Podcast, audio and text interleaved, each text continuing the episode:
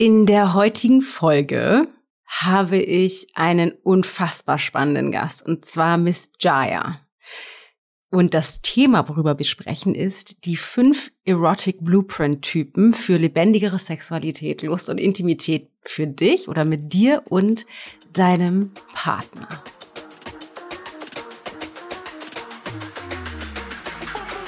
Hello, hello und herzlich willkommen zu Da ist Gold drin. Mein sehr ehrlicher Podcast, in dem wir eintauchen in die ganze Saftigkeit des Seins und die Qualität des Erlebens des Lebens steigern. Ich bin Dana Schwand, Gründerin der Into Being Coaching Philosophie und deine Gastgeberin. Let's Fets!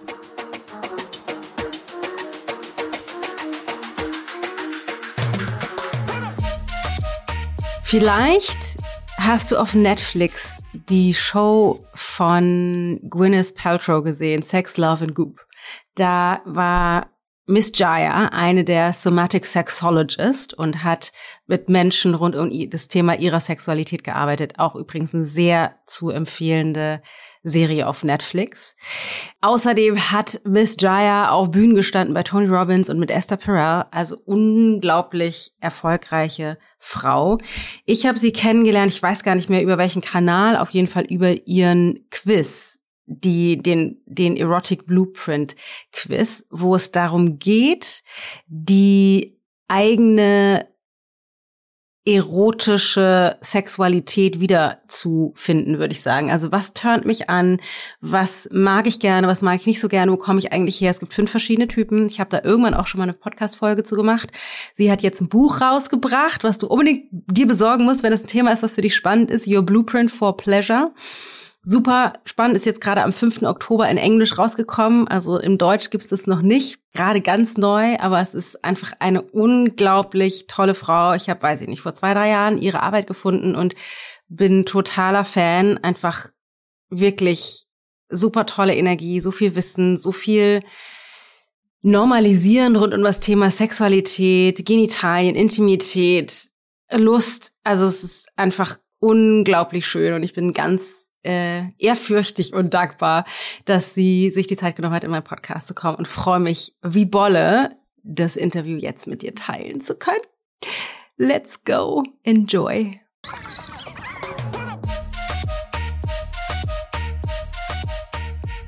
It is the greatest honor Dear Miss Jaiya, to have you on my show, on my podcast. I am so excited. I'm so grateful. Thank you so much for the time and taking uh, the space to answer all my questions. it's my pleasure. I love your excitement. It's so yes, infectious. I'm so excited. I'm so excited. So I have found your work about two and a half years ago and it has changed everything. So I am so excited to get my audience to get a deep dive into your work. But I would like to, before we dive into the blueprints and your book and everything else, I would love to know because I have read a little bit about your story and you have um, sort of taken the path to somatic sexology quite early, like like really, really early, even before the time you normally as a kid are into sex, right? and what I read is that you discovered Dr. Ruth, who actually is a German lady. Uh-huh. I don't know anything about her, but I'm really curious. How does someone and at what exact age come across a person who talks about sex and gets into that? Mm-hmm. Okay, so Dr. Ruth and all the starts. I think, you know, I was just really young and really interested in sexuality from an early age, super curious. I was like the kid who was like, let me tell you actually where the, the babies come from. It's not the stork. It's not that story that your parents are telling you. so what's um, that age we're talking about? I was probably like five or six. I was really young and um, somewhere you know i'm i must have seen dr ruth on television maybe when i was like 10 somewhere in there and just was super inspired by this woman who had so much energy and was so alive about talking about this topic that is so taboo Yeah. And so that became, you know, that became just this big inspiration of like, wow, I think that that's something I'd actually really like to do with my life. But I told my parents I wanted to be a doctor instead because that seemed more, you know, like if I tell them I want to be a doctor, that seems like a better choice. But my mom was really supportive in terms of I was a very free spirit, but I also grew up very religious. So my dad was like the opposite. So I had these right. two messages growing up of like lots of shame and and Catholicism and this other side. And then my mom was also very just like a live Latina woman. Oh, um, right so just also my heritage my father was german and my mother's indigenous south american growing up. You know we've learned more about her genealogy because she was adopted and brought to the united states. Okay. and so i had this really interesting mix of like latina spicy culture and then like german culture that was like german roman catholic you know? Oh yeah. very very different and so just having these two you know parts of life in this dichotomy and wanting to be really free and wanting to have this profession but also feeling like hmm, maybe i maybe i should tell my parents something else you know? So interesting. What i'm wondering is do you think because when i when i um met you well we haven't met before but you know when i came across your work what I sensed instantly was this very grounded femininity, which mm. sort of drew me in. Even though I found the blueprints before, but when I like looked online and found you, I'm like, okay, this is like the, like just the richness and the groundedness and the taste. So I'm wondering, is that something you felt in that Dr. Ruth because I'm like, okay, so that's that's probably a German lady like this. She's now 95. I just looked it up. Uh-huh. Dr. Ruth is it, did she did she have that? Is that what she what drew you in, or was it like the actual like physical sexual thing? What do you think? Or do you remember? Yeah, I think it was a combination. It was seeing one, this older woman without any shame, talking yeah. so big about sex and this topic and like getting on all of these radio shows and being in media mm. and just being so open about this topic that we don't talk about so it really was like that blend of she was grounded and she she knew what she was talking about and she had that um sensibility about her but then there was also freedom of we're going to talk yeah. about this topic and i'm going to make it fun and we're going to laugh and it's okay because because I think she had an approachability, and so that was always yeah. something I set out in my career was to be really approachable, um, and to be able to speak to anybody, no matter you know if mm. they were very conservative or if they were very open, to to have a bigger, broader reach. And I think that's something that she really inspired me to do was okay. Well, how do I talk to everybody? Yeah. in this realm, even though some of my own systems are very esoteric, or it might seem really out there, or it might seem like really um, sexual. How do we come to a commonality where we can all hear the message? Because yeah. not, you know, looking at the person delivering the message and going, eh, you know. Yeah. So, how did you come to that freedom within yourself? So that's like a me question. Like I want to know. I mean, Dana, I want to know how to get there because like I'm, I'm on my journey and your work has done a great job already. But, and I'm all about normalizing all the things we're sort of stuck in shame with in any area of our lives.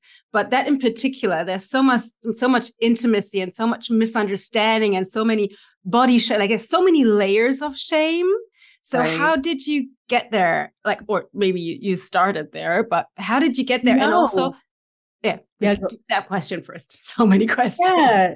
You know, I think you just get these messages early on about your body and about and i don't think we escape it i think all of us in some way have some area in which we feel shame. And I love Brene Brown's idea and definition around shame, which is the shame is the voice that says, I am the thing, like I am yeah. bad, the monster, I am. I am this versus a behavior that I have done that maybe yeah. I feel guilty for having done. So this this shame voice I think came in me from religion, from mm-hmm. you know my father being very um women should be this certain way gen, you know, gender wise, and also because of what religion says, you know, children should be seen and not heard, women should be submissive to men. Like these were all messages growing up. And that it wasn't especially okay to be a sexual woman, you know, to have pleasure, yeah. yeah. that aliveness. And so I didn't escape it. And then I grew up also with a lot of trauma in my history because my father was also an alcoholic. And so this, this internalized shame was I must be a monster. If mm. I am being abused in such a way, the only way that my young mind could explain it was something must be wrong with me. Yeah. I I must be the one who is the monster. And so luckily I had people early in my life who took me under their wing. Either it was a teacher or it was some adult in my life, or I was very young when I got involved in tantric um, sexuality mm. and spirituality. And I had mentors there. And I really like there's so much value in having mentors in life, I think, especially when you're a child growing up in, in an environment where your parents are not the, you know, like they're they're mentoring you, but not in a positive way. Yeah. to have those positive mentors. And so part of my journey at the very beginning was just recognizing oh, wait, maybe there is a journey to go on of healing. And maybe there, maybe I'm not this bad thing that church and yeah. parents and everything have ingrained in me. And I remember being very young and being very into pleasure and feeling like, oh, okay, God, I promise I'll stop. You know, I, pro- I mm-hmm. promise, you know, like like praying at night because because I had those inherent messages so deep inside. Yeah. So what did the journey look like? I think that's the, you know, yes. the question that you're asking is like, okay, well, what happened on the other side? And it started with mentors, but also just I was a book person. So I would go to the library and I would get out books to like read about the body or anatomy and physiology or um, what other people had to say about sexuality.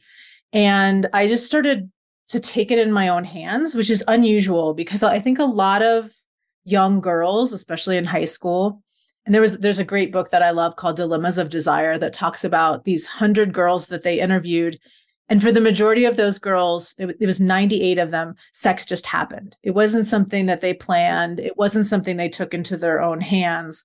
And that's where I was a little unique in that I went I went to my doctor and said, "Hey, I want to learn about my anatomy. Hey, you know, like I want to learn about this thing sexuality and I want to know, I want to know what this is like. I want to know what I might experience." And so reading a lot of books, having mentors was the beginning.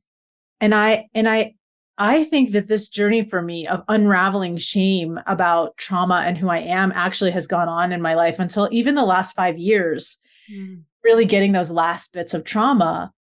And that has come from embodied practice, breath work, spirituality, uh, psychedelic medicine has helped me immensely in the last that was really the last pieces that i am a monster is still ingrained inside of me really helped and, that, and you know part of that is the cptsd for those of you who don't know what that stands for it's complex post-traumatic stress disorder mm. which essentially means that every day of your life you were in some kind of threat so it's not like one inciting event that created the ptsd it's that there were a lot of events over your childhood as your brain was developing and so that was psychedelic medicine was something that actually helped me to really heal the shame of I'm inherently rotten mm. that that mm. abuse had created that allowed me to move out of that. So I wouldn't say it was any one thing. I would say it was mm-hmm. like finding that next step, finding that next thing and not giving up, even yeah. though people told me like you're never going to heal. This is always going to yeah. be just something you're going to have to function yeah. with. It's like no, there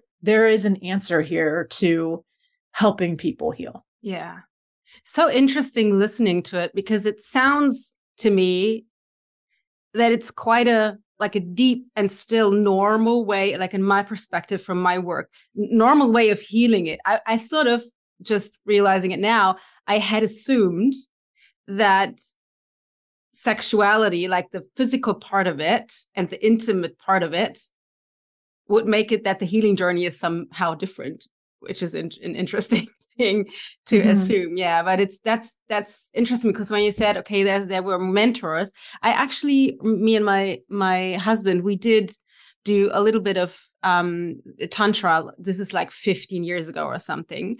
Um, but I think it's even harder to move to mentors in that area. Like, you know, in sexuality. Someone, yeah, in sexuality. Yeah, yeah. Like, you know, get someone to talk about, you know, your mind stuff is interesting also. But then in sexuality, like there's a whole different, you know, okay, I agree. There are people who will like watch for like four years. They'll watch me for like four or five years, um, yes. sometimes in a decade before they'll like reach out and say, Oh my gosh, I think I'm ready finally for a sex coach or like somebody to mentor me. I really do think it's like a final frontier of personal growth. Like, you know, yeah. we'll look all these wow. other places, our diet, totally. Know, psychology. Yeah. like not sex, yeah. not, not that one. Um, and still even, you know, it's even surprising to me as this book, my book is coming out and I've been doing a lot of media. Yeah. People who are still really shaming in the comments or, really? you know, oh, this woman's just, she's obsessed with sex or, you know, sex mm. is overrated. And, and, and it's just so fascinating to me always to hear these, like, there's still such a viewpoint of sex negativity in the world. Yeah. Versus understanding that sex is fundamentally a, a big piece of who we are as human beings. Like none of us would be here if somebody didn't have yes. sex. Yeah. so it's it's part of life. I mean, everything in in life, animals, plants, has a process of procreation and we can take it from that animal aspect into sexuality and sex being something that isn't just about procreation. There's nothing wrong with that because, again, life wouldn't prosper if we didn't have that. Yeah. But it, there's also utilizing sexuality as a conscious tool for intimacy, connection, totally. well being, oh, spiritual awakening. You know, there's so many things that sex isn't limited to what we've imagined it to be. And I think it's yeah. because limited definition that we still have this idea that it's not important or it's overrated and and i'd say for somebody who's just thinking like oh sex is overrated maybe you haven't had sex worth wanting yet mm. maybe you haven't found mm. your way yeah sexuality and pleasure is something that really vitalizes you or helps you yeah. grow and it's not dirty in any or shameful in any way yeah but that's interesting because before I found you, like I'm really like I love my husband and we always have like well apart from this area this era when having kids and sort of mm-hmm. moving in different directions but we've always had fun in bed and we had we enjoyed it but sort of looking into it being like we've been together for more than 20 years now so that's been a while. And when like when we were it's sort of we did it regularly and then sometimes a little more and then t- sometimes a little less. And what i found is where's where's my turn on? Where's my like the juice? I i i realized that um i've got like a slight tendency to control things like in general in life. So um what I what I realized before I found your work that I somehow felt like I I was sort of in surrender and I liked what we did in bed, but I always had to sort of motivate myself to do it because I sort of had lost touch with that juicy turn on feminine side within me. And i thought okay so maybe you know we could we've been together for so much time and you know, we've got two kids and all the stuff. So maybe that's just the way it is when you grow older. And then I found your work and realized that I had just been so far off my erotic blueprints mm. that it like there was no wonder that I had lost touch. So I would love to go into the blueprints, but before that, I would like to know how to, or maybe we should do that question later. Well, maybe you decide because one of the questions that is burning is how to actually integrate the knowledge because I find, you know, I've, I've known this now for two and a half years and I, I still find it hard to get in touch. Obviously I can do your courses and read your book and all the things. Definitely get mentoring, do all that.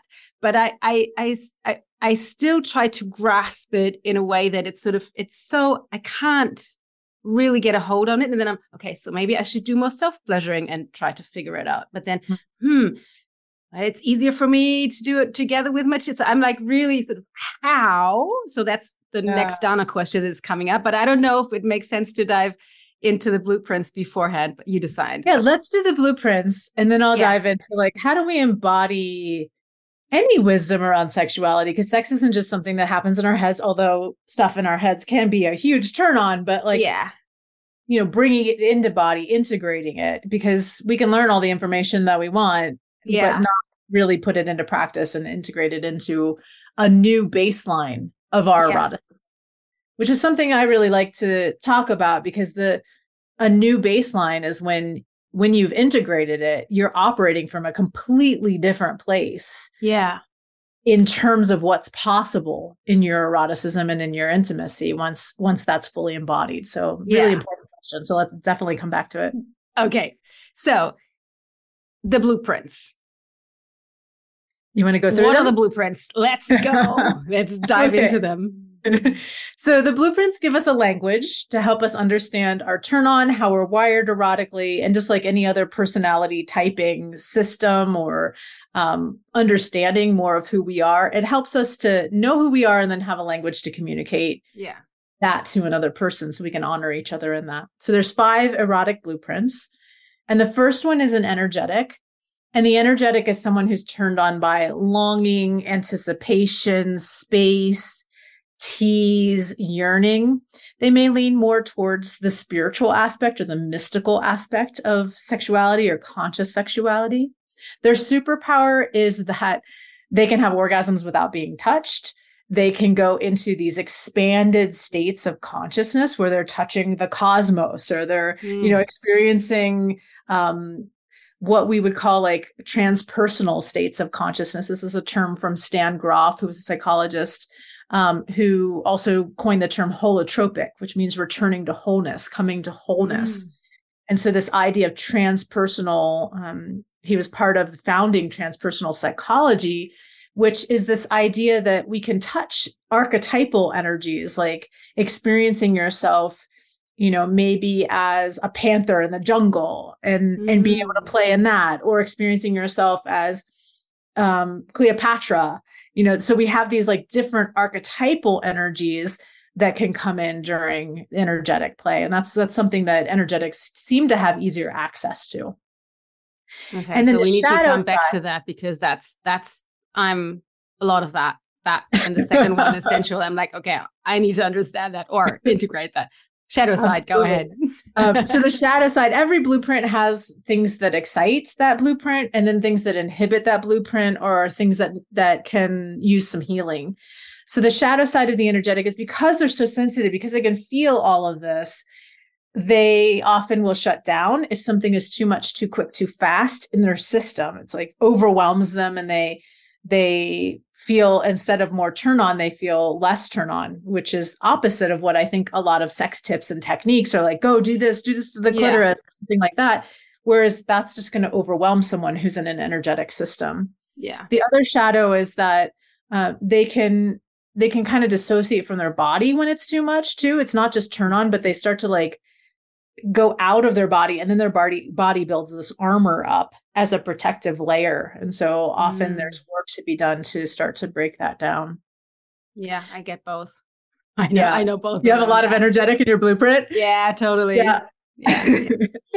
the, the next is the sensual and the sensual is someone who's turned on by all of their senses being ignited so touch smell taste awesome music during the lovemaking experience their superpowers they bring the beauty and the richness and the deliciousness to eroticism on the shadow however is that they can get so caught up in their heads like oh that thing's crooked or the flowers aren't right or the music isn't just right or my partner's breast smells or what are, what's going on in between my legs all of those thoughts are going on or you know your to-do list and you get caught in your head instead of being in the deliciousness of this body that you're in and all of the sensory experiences that can happen within the body.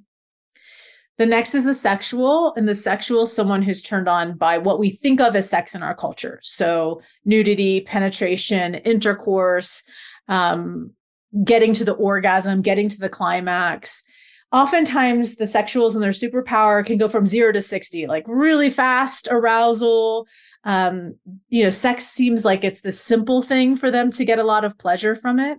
Sex is also something they u- utilize to relax. So whereas like a sensual needs to relax and have this beautiful environment, a sexual is like, let's do the thing and then we relax after yeah, the sex. Because the sex is something for a sexual, it's very much like food, air, or water. Like if they aren't getting that, there's something feels wrong in their system, mm-hmm. which then leads to the shadow side, which it can feel like there's this scarcity in them. Um, and they also have this very limited definition of sex, which is sex equals, you know, penetration, orgasm. If we're doing that, everything's good. But for an energetic or a sensual, as I mentioned, that's not what is the best type of sex for them. And so there's often I'll hear from my sexual clients like, but we're having orgasms, what's wrong? Mm-hmm. And and so there's this because of the limited definition, there's this missing of the journey and there's this missing of the the depth that can happen in, in sexuality. Not that sexuals aren't deep and lack depth. It's just that they often, if they're really caught in the shadow, just have have such a limitation to what sex is. Mm. Yeah. Interesting. Yeah. ready for the next one? I'm ready. okay. The, the kinky is someone who is turned on by what's taboo. So this is whatever's taboo for you. So this could be psychological power play, submission, dominance, something like that. And then with the sensation base, it's more about like maybe it's rope bondage or it's impact. Spanking, for example, would be something that might be impact play that you might be very turned on by. My partner, Ian, is a kinky. And mm-hmm. it's it's really interesting because we went through a period where we were kind of in a sexless situation not having a lot of sex, definitely not the quality or quantity that I wanted being a sexologist in this my career. Um, and you know, he would initiate sex by cuddling. And mm-hmm. I would think, oh God, he's cuddling again. Like, we're not going to have sex. I'm like rolling my eyes. And I'm initiating in the sexual blueprint, which was I would touch his genitals. I would say, let's have sex. You know, we'd be like home, driving home from a date, and I'd like touch his genitals in the car. I'd be like, what are you doing? it would just totally irk him. so so I couldn't figure out like, well, what is the end? And that's kind of where the blueprints came from was also me trying to solve this in my own relationship. And and so it turned out he was kinky. And so he's primarily kinky sensual. So he was initiating sex in the sensual because he had a lot of shame because the shadow aspect of the kinky is shame. So he had, he had shame about I want to be tied up or I, I want to dominate you or all these different things he wanted to mm. explore within this kinky realm. And so when we took the our my own quiz, I was zero kinky and he was zero sexual. I'm highest in sexual and he's highest in kinky. My second my second blueprint is energetic where I'm almost exactly the same as sexual and he was 5% energetic and I was 5% sensual. So we're completely flipped wow. in terms of our blueprint. So that's what one thing that was so fascinating was like, okay, so here we are. Like now we see what the problem is. The problem isn't that we don't love each other, don't want to connect, don't want, you know, to go on this journey together. It's that we're actually don't even know how to speak each other's language. Yeah. So then I set out to learn kinky and he set out to learn energetic and heal his shame around sexual blueprint because he had zero because mm-hmm. he'd shut down that part of himself. Like he wanted to be a good guy. So I'll yeah. shut down that part because then I don't want to impose my sexuality on women. And so it was just, uh, it was just a fascinating journey. The key was that we were both willing. We were both so willing to go learn and, and do the work necessary to start to learn how to speak each other's languages. Yeah. Yeah. And that's the beauty in it, I think, as well, that it can be this beautiful tool to like come closer to each other, like have a great sex, but also this underlying topic of sort of bowing to whatever it is that you are. And yeah, it's like, I think that's really beautiful. But there's mm. one more, right? Yes, the shapeshifter. Yeah. The shapeshifter is someone who's turned on by all of it. So if you heard yourself in like all of these blueprints, you may be a shapeshifter. The superpower of the shapeshifter is that you can shapeshift to please anybody. So you're a really amazing lover oftentimes is because mm-hmm. you're like, oh, I know sensual, I can do that. But the problem with that is you're always shapeshifting to please other people. So that can turn into a shadow of you not being fed yourself. And, you know, oftentimes the shapeshifters are the most starving. Mm-hmm. But in their superpower, they can have all of the blueprints uh, in terms of all the superpowers yeah. and then they also have just have access to this extraordinary erotic intelligence and sophistication and wholeness i believe that we're all shapeshifters however we've been conditioned and programmed into one thing and we've cut pieces of ourselves off and we're not actually expressing the fullness mm. nobody's broken we're all whole we just have this covering on top of ourselves or we've we've locked a little like that part the sexual part's not okay. I'm going to lock that in the closet somewhere. Like my mm-hmm. partner had done that part's not okay. I'm going to put that away. And then encouraging him to bring that back out which is exactly what i wanted in our relationship. So yeah. it turned our relationship into sexless to very very hot and we're now 16 years together going on 17 so it's been amazing to have this framework for use in my own life so let's start with the question how did because you're saying it sort of came from also that you were looking for your solution in your relationship but obviously you're not just thinking up this blueprint because i want to heal my relationship. Oh i've got this idea there. Yeah right, right, archetypes right, right. so how how? I know you did a lot of uh, like therapy like sex therapy. So so maybe you can speak to that a little bit. Yeah, I mean, part of it was working with my clients as to how that also my clients sometimes are my best teachers. Oftentimes the thing that i'm most needing shows up in like it's like a theme among all the people i'm yeah. working with. I'm like okay everybody is coming to me with this one thing. And so a lot oftentimes it's me going okay let me pay attention. Let me pay attention to what my clients are teaching me. And and then things will kind of download because I'll see a theme or I'll see yeah. something that comes in. And then I'll take that, like, for example, with my partner and I, with the, it took me five years before I spoke about the blueprints publicly. It was all just with my work mm. with my clients and seeing, okay, how does this work? And how does that, does that land? Does that resonate? And it did. And then with my own partner going, okay, well, he's kinky. Let me go learn how to expand into that and get mentors and teachers and, oh. Mm. you know, let us work together in terms of that. And so that was, that was really powerful. It was kind of like this whole picture coming together. Yeah. Okay. That totally makes sense. So coming back to my Dana question. Yes. I'm mostly energetic and right followed by sensual and my husband is sexual followed by sensual which is which is not as bad as it was for you both because we're not that far away.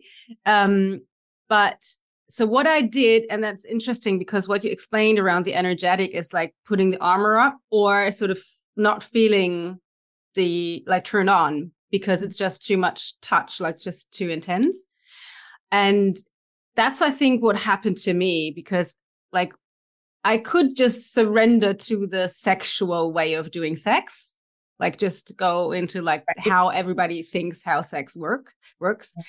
Um, but I think what happened to me is that I armored up, like not in a in a like very hurt way, but in a numbing way, like as in, okay, so let's do it, and I sur- like you know just let's let's do it, and it's nice and I have fun, but it's not like the actual thing. So right. that's really interesting that you said that because that's a new piece for me.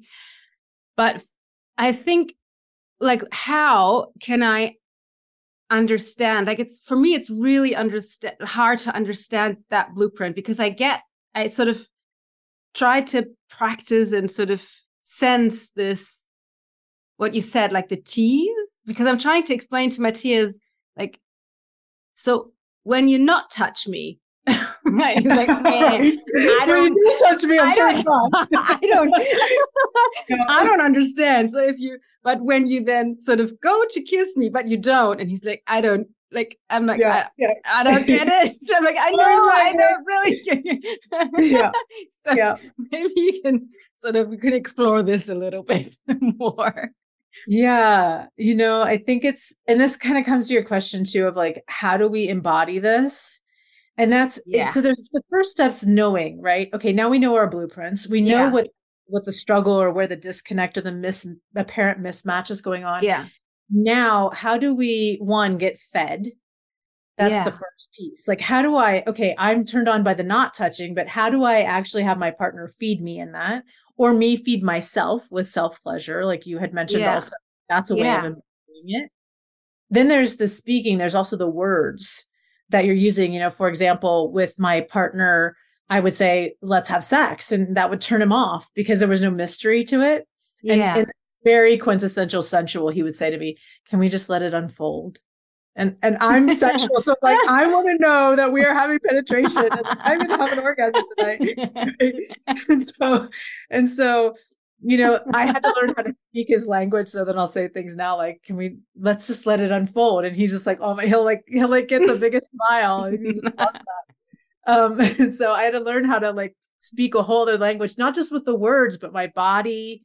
And that did does take embodiment. It does take me going, mm. okay, I don't know sensual. I'm only five percent. What's my resistance to it?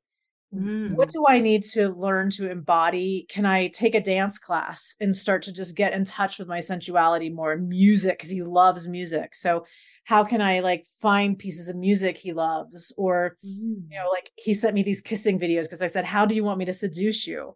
And he sent me these videos of people kissing. And I was like, Oh my gosh, like, you know, I'm thinking he's going to send me some porn or something. So, again, my filter is sexual. Yeah he sends me these kissing videos. You might as well send me like puppy dogs or something. You know, like, I'm feeling like romantic puppies. Um, and, so, and so I had to go, okay, well, well, how do I and keep questioning like how do I bring this into my body? How do I make this more like own this? And part of it was the next step. So I talked about feeding, speaking, healing. I had to heal. Like for me, sensual felt um vulnerable mm. and not safe. Whereas like sexual, you know, like I know what I'm doing. I can get in there, you know, like mm. and get it, get get our orgasm, and then we can go on. And and so, you know, there was this vulnerability to sensual and a femininity to sensual that felt so mm. soft and so there was the healing that, and then also with kinky, because he was very kinky, all healing all of my judgment about that. Or is it abusive? And as a sexologist, I really had to go on a deep learning about that whole realm because it wasn't part of my lexicon. I'm zero. So I. I had to really shift viewpoints and and and then also how I felt unsafe giving over power. And mm-hmm. what does that look like? And and how can I create safety for myself, especially with the energetic aspect and a history yeah. uh, you know how to how does all that play out and then the final piece is expanding and expanding means that you've fully embodied now the blueprint and it has become your turn on so mm. so i think what you're really talking about in terms of like embodying isn't just you know how do i embody the blueprint that i am but also how do then do i expand and embody the blueprint my partner is as well and so there's there's several things that we can do. One with your own blueprint. What are things that you can do to integrate it into your life as part of a lifestyle? So for example, energetic, just walking around in life, what would have you feel safe? How do you create safety within yourself? Because for an energetic, the overwhelm is often because there's this hyper stimulation of the nervous system. So things that I do that maybe aren't even sexual, but it's vagal nerve stimulation. So mm. the way we stimulate the vagal nerve, because that will help down regulate that oh, really sensitive system, is that we can hum or sing. We could get cold exposure on a regular basis. There are also wearable devices now that people have made that will stimulate mm. your nervous system with light touch, like a little vibration that can help. Um, so there are a number of ways that we can start to just down regulate that big that sensitivity of the system. Not that we want to take it away because that's a superpower. Yeah. Um, other things would be like for your energetic would be like breath work. how are you utilizing breath during sex? Because breath can be very energetic. Mm-hmm. How are you utilizing intention during sex? How are you um, playing with light touch? Where it's not like going straight for your genitals. Maybe you're eye gazing first and you're breathing together. You're doing some tantra. Mm-hmm. Tantra is a mm. very embodied practice so that can help you to even more deeply integrate that. And then finally, so so with Ian, because he had 5% energetic, if you remember, yeah. he is now fully expanded into energetic and mm-hmm. fully embodied and energetic. And it happened through something called network spinal analysis, um, NSA, which is a form of chiropractic that mm-hmm did like a weekend workshop with John and Christina Amaral and was able to completely uh, move into energetic. He had access to it after that experience. So there are also like experiences that you can have. And, and there, there are things that don't cost any money, like playing with your skin really energetically, yeah. body, breath, again, like I mentioned, um, and these things like humming can be very, very powerful for helping you more deeply embody it. Really interesting and very helpful. I'm already looking forward to going into that. And um, what I found is that sexual, like we've got, like Matthias is like uh, highest in sexual, and we've talked to friends about it, and he, he is as well. And I was wondering, and I'm not sure if I had read that somewhere, but that there is this thing that people, maybe especially men, might think they are sexual because it is so typical, like porn and everything you see and how sex is, you know, displayed in media and stuff. So, so yeah, maybe you can speak to that a little bit. Maybe because I'm, I'm sometimes wondering because Matthias is like also a lot of sensual. If the sexual is not really like really derived from that, but sort of yeah training. Mask. Yeah we call it sexual masking and i think it's especially true for cisgendered heterosexual men which essentially means you know they have this pressure of this is the way you're supposed to be as a man in the world. This is what yeah. this looks like. Yeah. And and so you're supposed to be this sexual dude. Very american especially. Yeah. um, you know and so we have this this, I think, erroneous and often detrimental viewpoint I think it does harm to men because we think that okay, well, there's they're supposed to be this way, and so there's a projection onto them. And I definitely had this with my partner Ian. Like, what's wrong with you?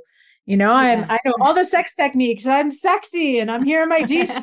like, why don't you want me? Um, you know, and it's hard not to take it personally. yeah, yeah, totally. Yeah, this is the way that they're supposed to be. And he kept reassuring me, I love you, I'm attracted to you. And so what we found from we've had over 3 million people now take our quiz online wow.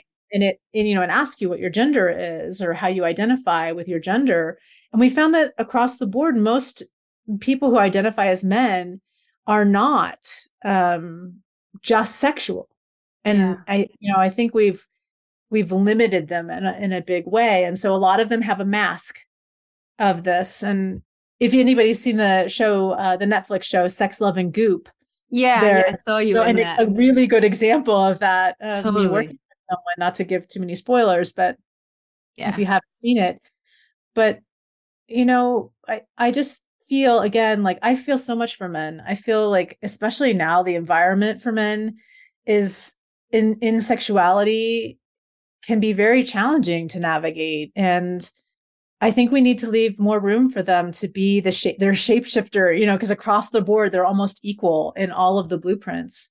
And then I'm curious even because that's just our quiz online and that's what they're answering from their head. Yeah. But I'm curious if they go through the experience in their body, you know, how often it would turn out that they're they're not actually just this sexual blueprint that we've made them out to be. So interesting and so sad too isn't it? Like it's yeah. Yeah so and i and i think even with your partnership you know with it seems so foreign the energetic blueprint. Yeah. Because it seems so like opposite but it's just it's just because we haven't developed a vocabulary. It's like we've cut off a whole language you know? Like, yeah. let's not let's not speak this whole language because yeah. um we just don't understand it as opposed to and this is what Ian had to do as he was learning energetic. He just kept having to say yes. He's like, I don't know what this is. I can't feel it. You know, she's more turned on when I don't touch her until, of course, my sexual kicks in. And then I'm like, no, yeah. no, but it, and uh, and so you know this this him just kept listening. He kept listening, and he kept saying yes to it, even though he couldn't feel it at first. And then eventually, you know, especially after that workshop, yeah. then he he could actually see now the energy coming off of my body. So mm. he can see where the the energy's flowing and be able to like move it and play with it. And that again was has only been cultivated over the last i'd say you know 7 years of our relationship and he just keeps getting more and more powerful in it as um, he's grown into that blueprint. So anybody can learn it. You just have to be willing. So beautiful. How if someone is in a relationship where they don't really openly talk about sexuality and one maybe the one listening to us now comes across your work and starts to understand probably herself maybe himself but probably herself how can you bring that towards your partner without making it awkward and without triggering shame which i don't know if there's possibility of possibility of not doing it but yeah how is there is there a way? Yeah. Yeah i think that we have to create safety for our partner. If they have you know had a really hard time talking about sex if you haven't talked about sex in a long time if it feels like it's awkward I think that there's a level of being able to create safety for your partner, but your partner also has to do the inner work of creating safety for themselves because we can do all the things to make yeah. someone safe, but it, it really is an inside job. So I just wanted to give that one caveat.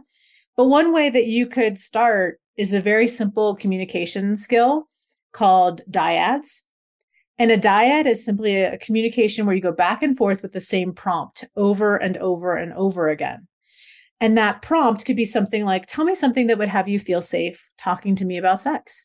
That could be like, like the mm. very beginning place to start is just tell me something that would make you feel safe to talk to me about sex. Mm. If it, mm. if, you know, it, it is an issue of safety. Um, but other prompts could be something like, tell me something you want me to understand about you and sex. So just to make, just clarifying question. So, so yeah. that you would ask that question and then you get an answer and you ask that same question again, right? So you do it over yeah. and over, the same question. Yeah, because the important thing here is to take out that it's a conversation. Yeah. And the other important thing is you're not trying to agree with each other. You're really mm. seeking to understand your partner, and understanding yeah. creates intimacy and safety. And mm. so if I'm practicing, Ian and I do this regularly, you know, even though because I want to understand more, I want to understand where he's at right now. I things change in our lives. So um you know, tell me something you want me to understand about you and sex. And then they would tell you what they yeah. want you to understand. And then I just say thank you to mean that I understand back to them. Mm. And then they might prompt me, tell me something that you want me to mm. understand about you and sex. And you just keep going back and forth. Do this for like 20 to 40 minutes.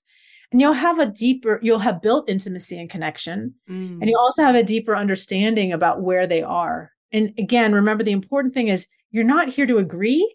You're not here to have a yeah. conversation. You're here to have an effective communication to start to open the door because you've created a safe space of understanding and, and really listening to your partner as opposed to like you never we did it yeah, like yeah, what, yeah, what can happen in a conversation oftentimes and we're again understanding is the key mm. really understand yeah it sounds it sounds beautiful to basically talk about it but not talk about it and during that process create this feeling of safety and sort of togetherness without even having sex but opening the door to that i think that could be really helpful and i'd have it outside of the bedroom you know do it over yeah. dinner do it you know so that there isn't that like feeling like oh now we have to have sex or pressure yeah. um yeah. and and the setup of it too you know the setup could be hey i I heard this really interesting podcast yeah. where they were talking about this thing and I'd love to try it because I just want to I want to know you more. I want to understand you more and I want to create a safe space for us to have a dialogue about this. Yeah. It's it's so beautiful like in my in my work which is not around sexuality even though i've led a workshop around how i practice intimacy or how to get more intimate um i i work a lot with normalizing the things we've got shame around like just normalizing you know oh I, I don't get it perfect with matthias if i do like relationship work or i'm not perfect in my business or i'm not you know just don't expect me to you know i'm just maybe in this one bit one step ahead but don't yeah right. so right. yeah and um especially with um intimacy and all things around sexuality i think it's so it's it's so important and at the same time i sometimes feel not really it is hard but it requires a lot more staying capacity, I'd say, like inner strength to normalize that. So I'm just curious because you before talked about, you know, people in the comment section because all of this misunderstanding and you know what's been going on around that topic. How do you navigate that to, you know, embody it and live it and talk about it and then having all this you know all this around how it is Mm-hmm. Yeah, I think the normalization comes again inside yourself. The more work mm-hmm. that you do inside yourself, the more people feel that vib- vibration. You know, you talked about like Dr. Ruth yes. at the beginning and like how grounded and and I think that's just because I've done so much work around sexuality that I feel like it's just a normal. I mean, this is what I talk about all day long, so it feels like I'm yes. talking about coffee, you know, or like yeah, I'm talking about the weather. And that's because within my own system, I've done the work to peel back all that, all those yeah. layers of shame. Yeah. And so, how does it become normalized for you in terms of that internal work? And you could even do a dial a dyad with yourself. You know, I'll do these in my journal.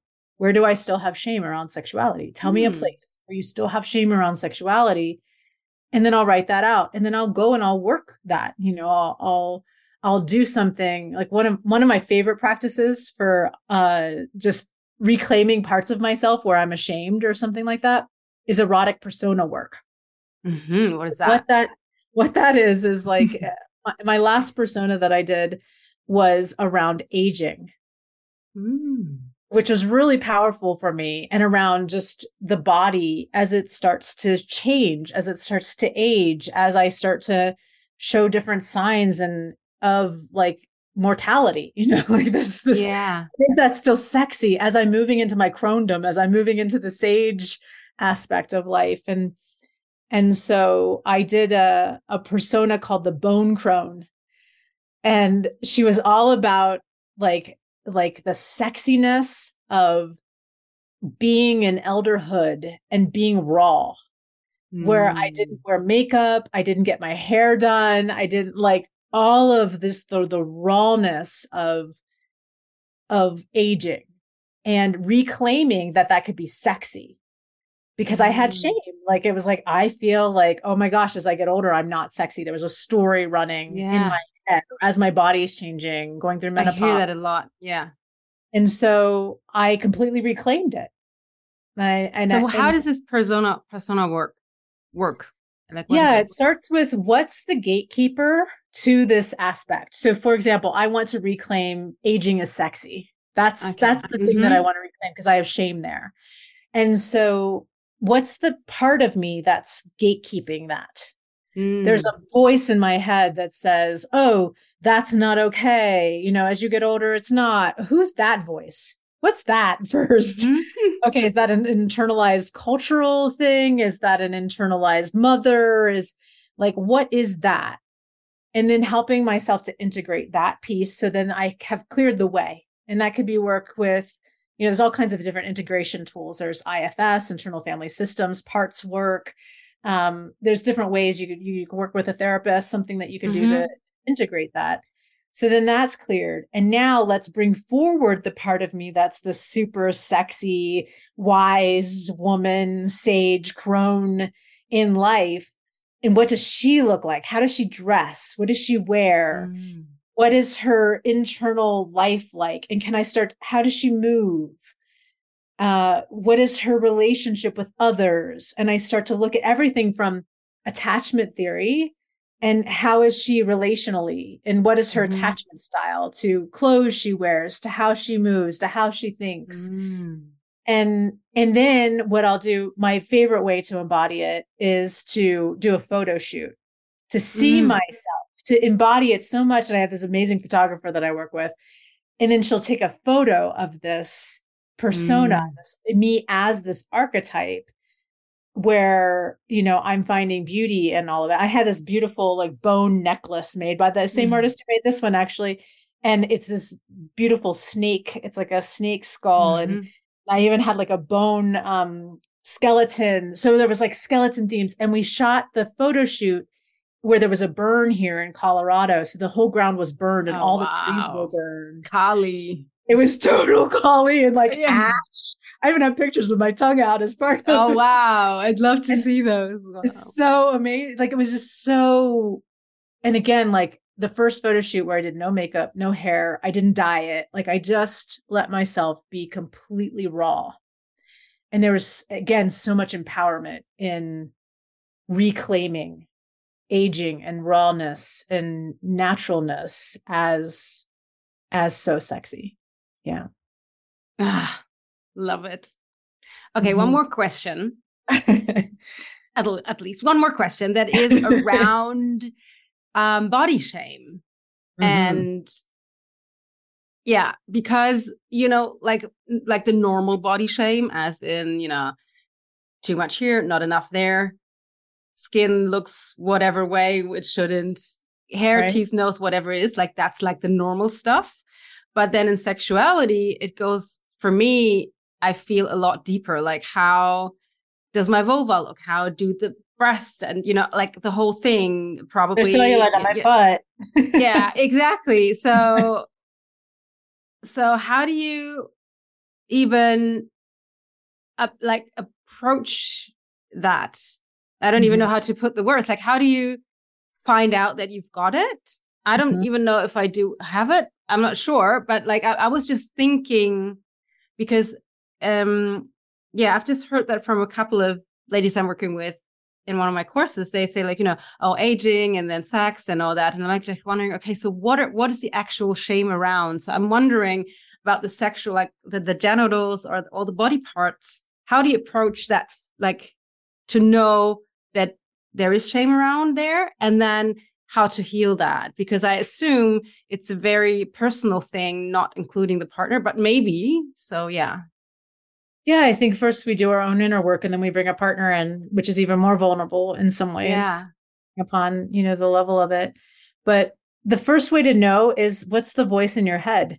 You know, do you have a voice that's saying you're fat, your genitals are abnormal, you know, your your smell isn't okay, like nobody should look at that. That's gross down there. You know, if, mm. if any of that is starting to roll around in your head, you know, you have some internalized shame that's in there, or, you know, you're not worthy of sex because you don't look a certain way mm. or a certain age. You know, even with what I was just talking about, reclaiming that, it's like I used to think that when I turned 31, nobody would want me, you know, like that, when I hit 30, that's that's it's over. I'm not sexy anymore. you know? I had such an and that's been a process, uh, I think, still of just like uncovering that. And and then what happens when you have a baby? Yeah. And what happens to your vulva? I remember looking, I was I'm very intimate with my genitals being a sexologist. So I would yeah. I had my own speculum and would look regularly. And I knew what my cervix looked like before I had a baby. Yeah. And then I had my son, and I remember looking at my cervix for the first time and be like, oh my God, it's not the same, you know, in the morning of body change. And I mean, I know nobody's looking at my cervix, but for me, because yeah. I, I knew what it looked like, that's like this thing. And so, you know, I think that a big piece of it is recognizing that voice and not entertaining it. It's just a thought, it's just a voice yeah. in your head, it's just an aspect of yourself.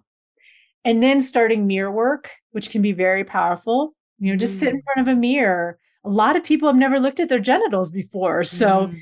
can you sit in front of a mirror and breathe and uh, like really breathe? Because so many people stop, they hold their breath, they look in the mirror, they go, it's, it's like really tense body and not breathing. So can you breathe and can you be with this part of your body that has been so hidden, maybe if you've never looked at it before?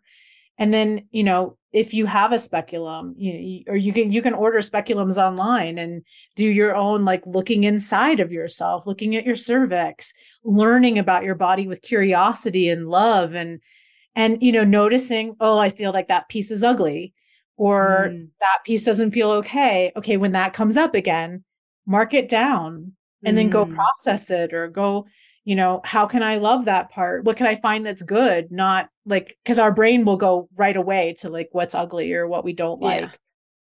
and then so i think then that's a big step and and i've sat with women before where for two hours all they do is spit vitriol at themselves i'm fat mm. i'm gross this is mm. ugly da, da.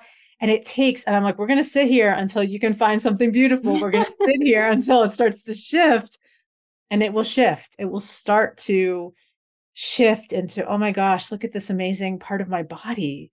This part of my body that can pass a baby through me. This part of my body that can bring me so much pleasure. Look at all its folds and deliciousness. And it will shift after after all the vitriol. Like we got to mm. bleed the poison out, you know, and and get it all out. And then and then now we come to starting to see things in a different light. And then the next step would be bringing a partner in to gaze with you and mm. say what they mm. love and say what they notice and just presence what's there and that can be a that can be a next step in in healing you know genital shame specifically yeah wow so beautiful and so not normal to what we yeah how we experience all this so um how do you go about because i think that's a really interesting question um, about your sexual life when you've got kids. Like the one thing is, you know, the body changing and all that, hard enough. Right. And then all the hormones and right. being busy, being parents, hard enough. but then being in an apartment, house, whatever, with your kids there. Yep. So that's what people come up with to me and say, you know, how, how, mm-hmm. why. And not have shame about like, oh, we made a noise. Yeah. You know, or what if they walk in, you know, get yeah, what if, doors. Yeah. You know, I'm surprised at how many parents don't have locks. I'm like, just get a lock. Problem solved. They're not going to walk in. And you know, it's interesting research wise. Uh, it shows that when when kids walk in on their parents, that is not the trauma. That is there, yeah. there's very yeah. little trauma on that.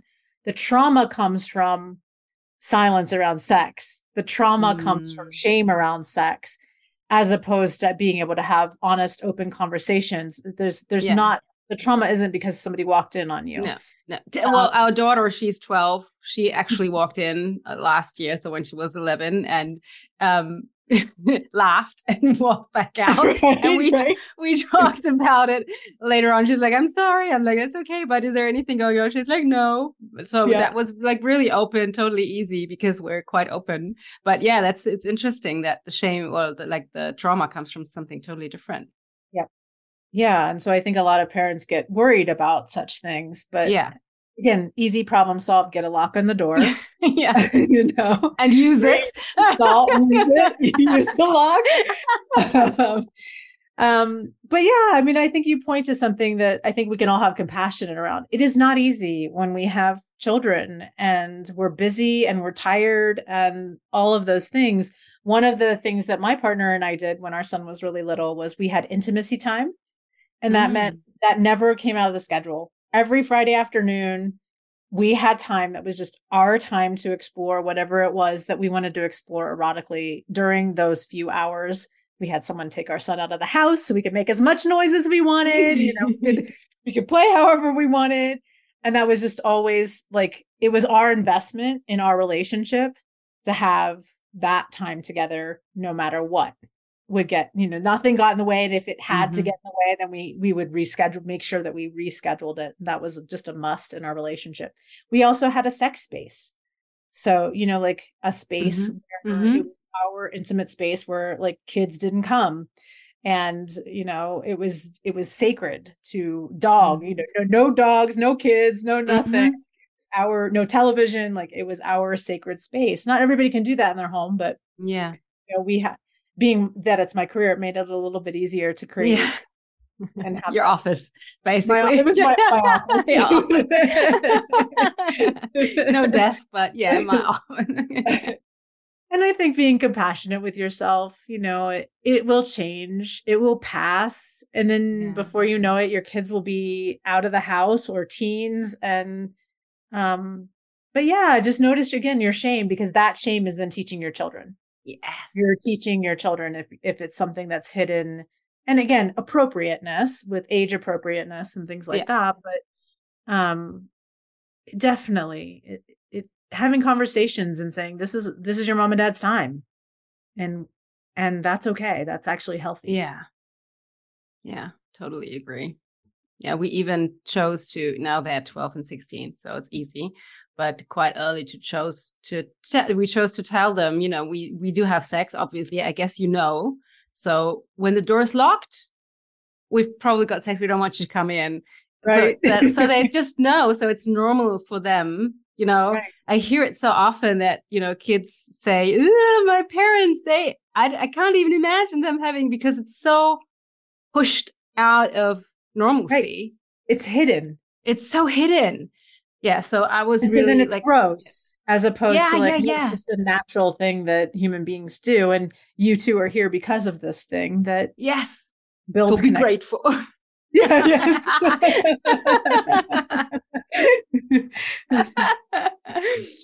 ah, this is so beautiful. It's so good to talk to you. I love this conversation. Seriously, love this conversation. So, obviously, everybody should do the test, do the quiz. So, we put the link in the show notes great and um, buy the book. By the time, I think it's next week, even. But by the time we've got this out, everybody can order the book where Yes. you can like the five erotic, how it's called, the five erotic types called to your awaken. blueprint for pleasure your blueprint for pleasure this is the Your blueprint for us pleasure. Oh yeah, there it is. Um, your blueprint for pleasure discover the five erotic types to awaken and fulfill your desires Mm. So everybody buy the book, read this. But then you also do like seminars and you've got online work, right? yeah we have online courses uh, we have trained about i think over 350 coaches now so there's a number of different erotic blueprint coaches out there um, and then we also do events sometimes we'll have like a big event you know a thousand people or something like that which So is what really is, like. Just a quick, how do these like what do they look like? Is there like a lot of nakedness?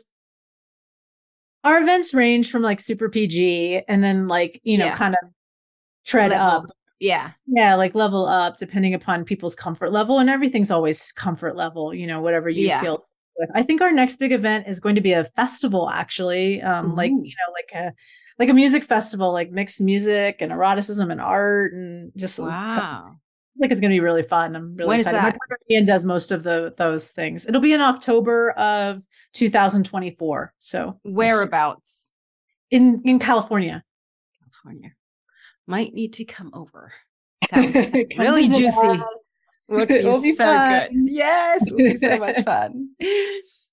So, yeah, is there anything else you think of, like what is needed in the German world to be shared apart from what we've already covered? Is there anything else where you say, okay, this?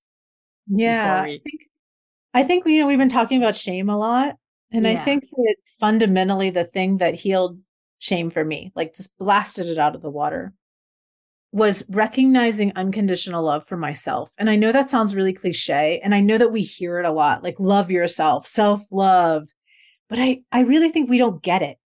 We hear it, Yeah. but we we don't embody or or integrate that or really understand what it means to unconditionally love yourself which means that there is nothing that you need to be do or have there is nothing that you need to be do or have Mm. in order to be loved and sometimes we need someone else to regulate that in our bodies someone else who has Mm. found unconditional love for themselves who can unconditionally love you so that your Mm. whole system can regulate to what it means to be unconditionally loved. And I remember my mentor saying to me, unconditional love for you from you. And then everybody gets it. And I looked at him like he had three heads. What are you talking about? Love for me. I'm a monster, don't you know? Um, you know? and it took me it took me a while to really understand what that meant.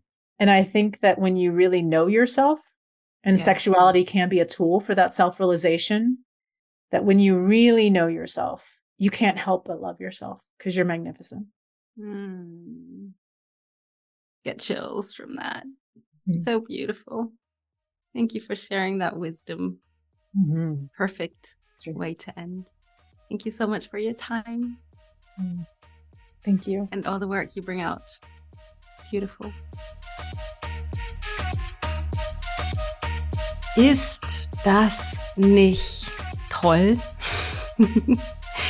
Wahnsinn, was für eine Frau. Ich bin, ich komme gerade noch sozusagen aus dem Gespräch mit ihr und bin ganz berührt und erfüllt und finde es einfach so wichtig, diese Arbeit und merke, dass ich da schon ein ganzes Stück, ganzes Stück gegangen bin und gleichzeitig fühlt es sich an, als wäre ich noch in den Kinderschuhen. Ich habe ja einige Fragen gestellt, die für mich wichtig sind ähm, und freue mich jetzt da, das Experimentieren noch mehr zu starten. Und ich hoffe so sehr, dass dich das erreicht und dass du mit dir und deinem Körper und deinem Partner, Partnerin, deiner Sexualität dass du dann direkteren Zugang zu findest. Wir verlinken natürlich alles in den Show Notes, den, den Quiz auf jeden Fall, ihr Buch auf jeden Fall. Also ich glaube, diese Arbeit an sich selbst, mit sich selbst kann für uns alle eine unglaubliche, ein unglaublicher Durchbruch sein, um die ureigene Weiblichkeit und die ureigene Männlichkeit in uns, wir haben ja immer beide Anteile, zu finden, zu integrieren, mehr in unseren Körper zu finden, es alles mehr zu verkörpern und in unseren Partnerschaften noch mehr Intimität und Nähe zu schaffen. Also ich find's gut und hoffe sehr, dass du ganz viel davon mitnehmen konntest.